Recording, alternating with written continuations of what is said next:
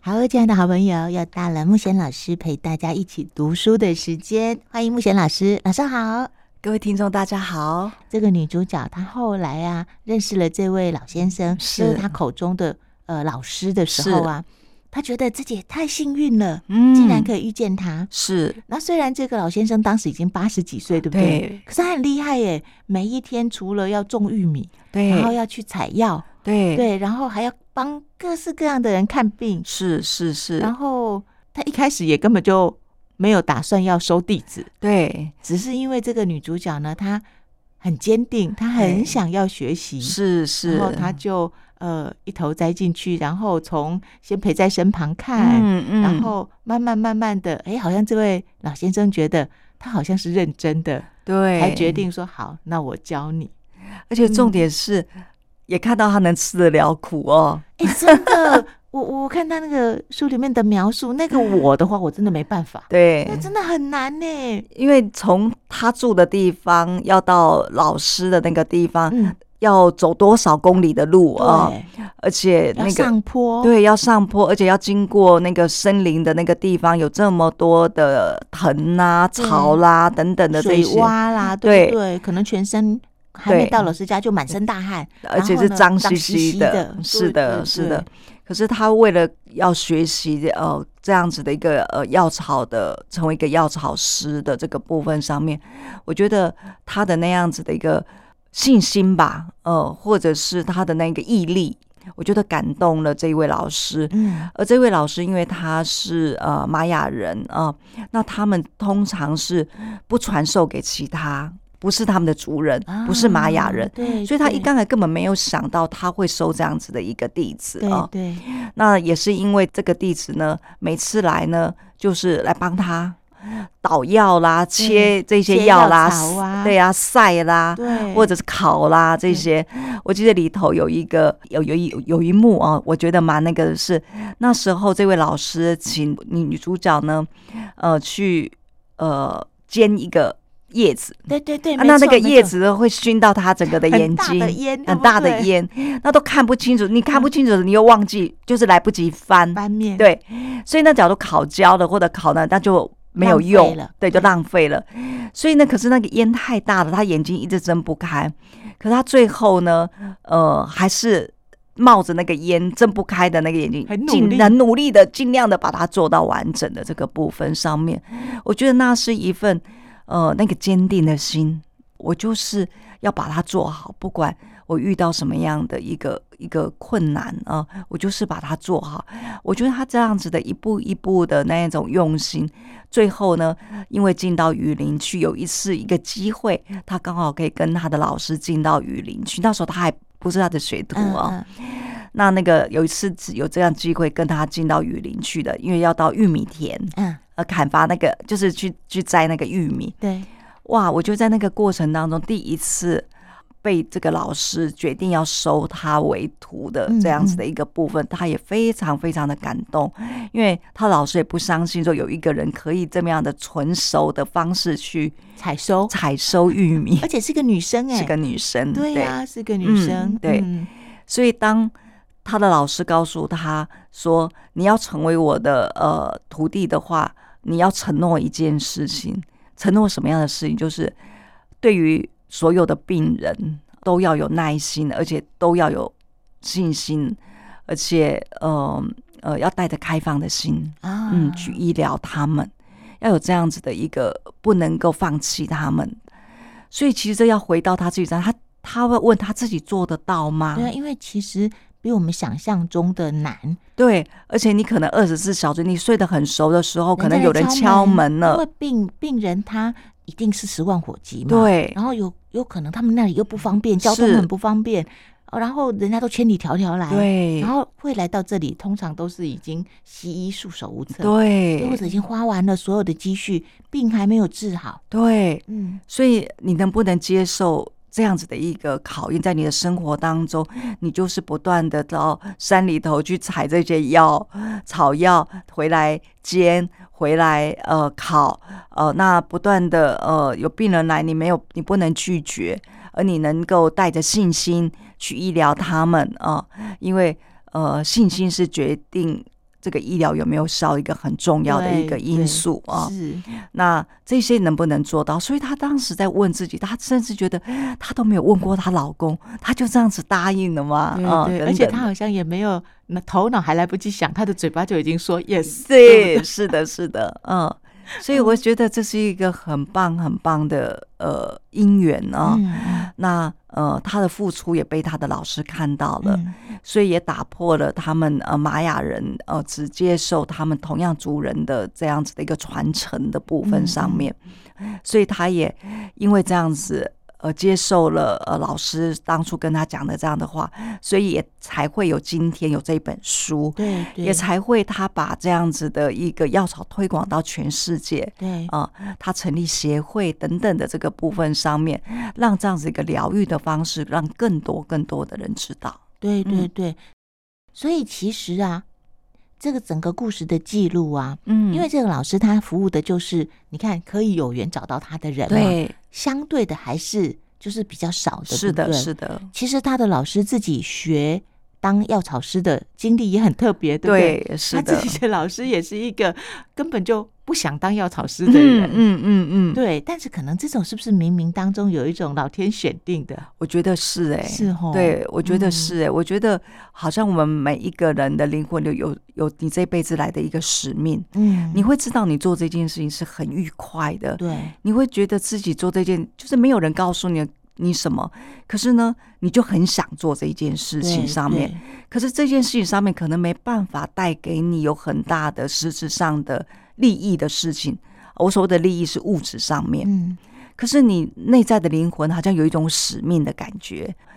那当然，有的人会顺从这样子的一个使命啊，他就去做，不管遇到多大的困难，就像这一个书里头的作者一样。可是有的人可能他感受到好像自己有这些使命，可是呢，呃，也很多外在的环境干扰的他。觉得呃，这真的是我的使命吗？呃，为什么这个不会是别人？为什么就会是我？嗯、呃，最后也就不了了之了。所以没有去听到我们灵魂的一个渴望，或者可能你来这一辈子的一个使命，所以浑浑噩噩的过了一生。那这一生当中，你可能很难得到真正的快乐。那我觉得我们在讲说你的人生的使命的这个部分，假如有一天你突然发现到自己好像你在做这件事情是个非常开心的一件事情，那我们能不能去顺从我们的心去做这样子的事情？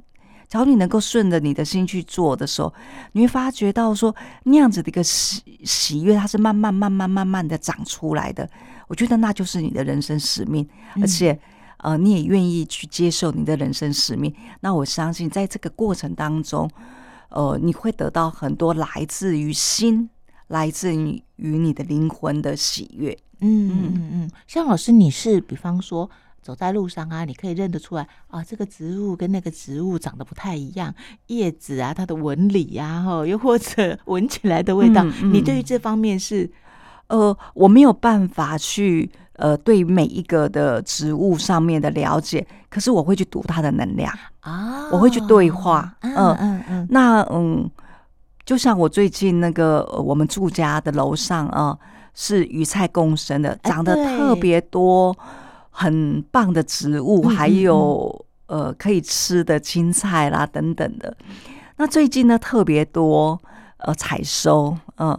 那采收最近有采收一些呃九层塔，呃还有采收香蕉，还有采收那个呃一些特别的青菜。谁去种的？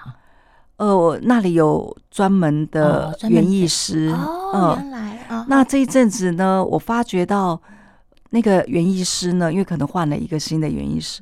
他很用心，所以我们全部楼上的植物变成好繁荣哦。嗯嗯嗯、那我们就常常被问到：“哎，你要不要这个青菜啦？” 哦、那我都说好，我要，我要。嗯，嗯，嗯，那一天呢，他说：“哎，我们香蕉收成了，问我要不要？”我就说要。那我就说，如果可以的话，可不可以多给我一点？嗯嗯嗯嗯，嗯嗯因为我曾经吃过那里的香蕉，哇，无敌无敌，那能量非常的。干净，非常的好吃。哦、我记得我有一次我的朋友到我们家去，嗯，刚好那一次也是采收香蕉，他是不吃香蕉的人。那我说你要不要吃一个？因为他的身体很敏感，是一个敏感体质的人。结果他吃了以后，他说：“天哪，没吃过，没吃过这样的香蕉，香蕉那个能量如此的干净啊！你看，就是马上有有办法分辨。对，因为他是不吃香蕉的人，而且他就是一个敏感的人。嗯，那他那天他说到：天哪，这香蕉太好吃了。所以这一次又收成的时候，我就告诉他说：如果有多的，可不可以给我们一点？嗯，就就真的拿到的了。”两串香蕉，两串两根呢，两串，对，哇！我这几天好被滋养，我每天都给他自己吃两根，一根香蕉等于一碗饭，亲爱的，对，所以就一直瘦不下来，嗯，可是我觉得没有关系，我宁可想要那样子的能量，很饱满的能量。对，那因为呃，最近我又拿到九层塔。上个月我有拿到九层塔，那我第一次，因为我不是一个很擅长烹饪的人哦，我拿到九层塔，我不知道该怎么做，你要做什么，对不对？对，那我只是我想要，我就知道很有能量，那我就问九层塔，我要怎么样子可以 可以让我那个完全的感受到它的能量？那我不会做菜的人嘛，不会做菜，就是总看过别人做吧。所以我就曾经看过别人用九层塔来煎蛋，对对对，九层塔蛋啊，餐厅里面有。那请问九层塔煎蛋那个叶子要切还是不要切？好像要切哦，要切哦，不能整朵下去吧？OK，我第一次我第一次尝了以后有我有切，嗯，切了以后我发觉它的能量失去太多的、哦、的能量了，嗯，那呢，呃，我第一次用切了以后。呃，煎蛋呢，有发觉到好像我破坏了太多的能量了。嗯嗯。于是，我第二次做的时候，我就不切，你要整片叶子，整片下去搅一搅。可是我又觉得它能量上面好像又没有完全出来释放哦，又没有完全释放。是要在在尝试当中去觉察。嗯，那这次我拿到的时候，我决定切一点，不要全切啊，不要太细，不要太细，啊啊，只是把它偶尔就是把它稍微剁，也就是切一下就好了，不要完全的那个。那我尝试了，我觉得刚刚好。哦，你看，所以这个很妙哦。对，嗯，所以我对植物，我可能没有办法那么样的马上看到就知道说它是什么植物什么，可是我可以去读到每一个植物的能量。嗯嗯，那我会跟他对话，会问他。呃，我可以怎么样子来做？运用你，对，运用你帮助我们，对，对不对？所以我都会听从他告诉我的，我就是这么样子去试试看，一次试了，两次试了，三次试了，对，以后他会是不一样的。嗯，对，因为我从故事里面读到哦，就是这个作者他其实应该有过人的天赋，嗯，哎，这很难呢。你看那个丛林里面有多少植物？对，然后。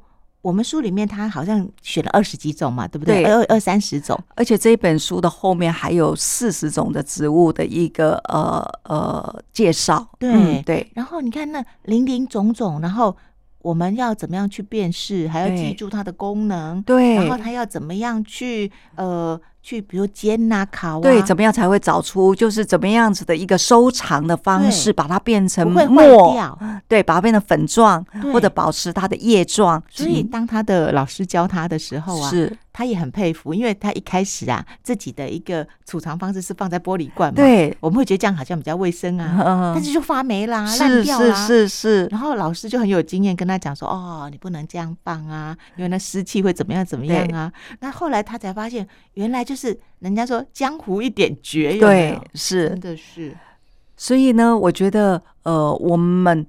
就像他会把玻璃罐，把一些植物为了要储藏更好，把它放到玻璃罐，嗯，这就是我们现代人的思维。对啊，可是我们没有去，我们把现代的思维角度放到原始森林里头去的时候，它其实是不符合大自然的原本的规则。对对对，对，所以我觉得药草师他们是一个更能够去尊重或者去呃聆听这个大自然的一个呃运转，那他们只是借由这样子的一个经验，听从这些大自然的这样子的一个的的运转的方式，那能够去尊重它，那也因为经验的累积，让他们知道如何去保存它，能够呃发挥到他们的功能性的这个部分，我真的觉得好佩服他们哦，真的，嗯，